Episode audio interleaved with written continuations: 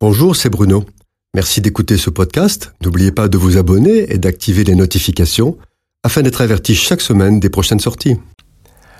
Le transhumanisme est un courant de pensée inspiré par une vision libertaire de la vie en société, c'est-à-dire sans règles, sans loi, pas de maître et bien sûr pas de Dieu.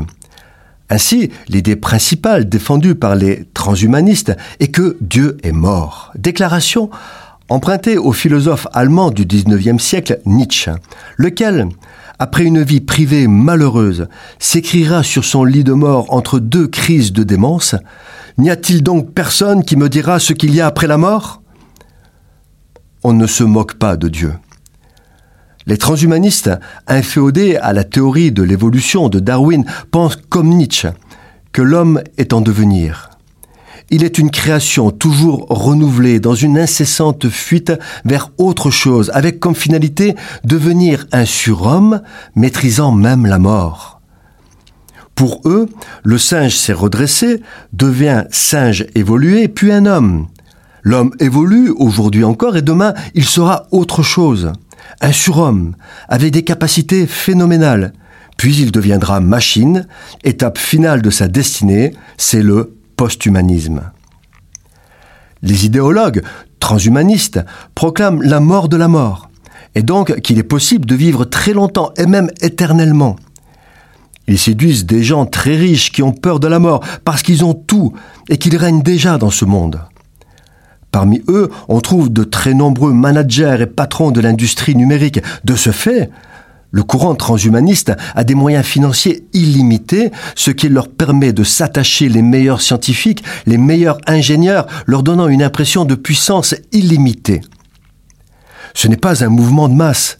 D'ailleurs, ils ne cherchent pas l'adhésion des foules, mais c'est un mouvement élitiste, pensant que seuls quelques-uns devront survivre à la fin de l'homme.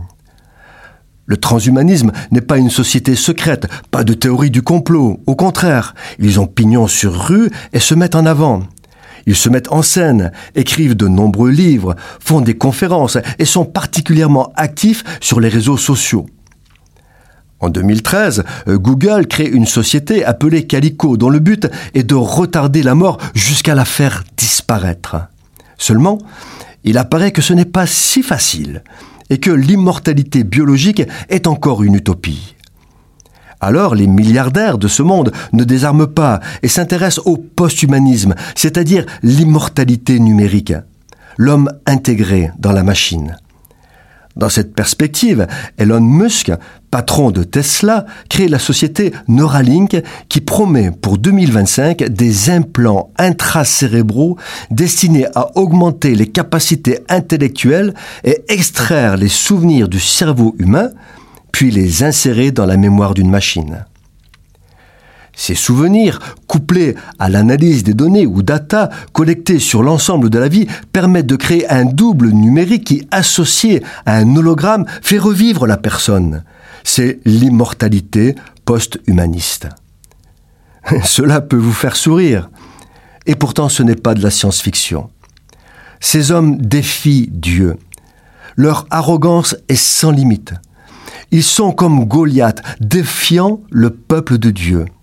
Un jour, une simple pierre et une fronde les feront tomber, eux, et toute leur science arrogante. Et leur chute sera brutale. Cette chronique a été produite par Bruno Oldani et Jacques Cudeville.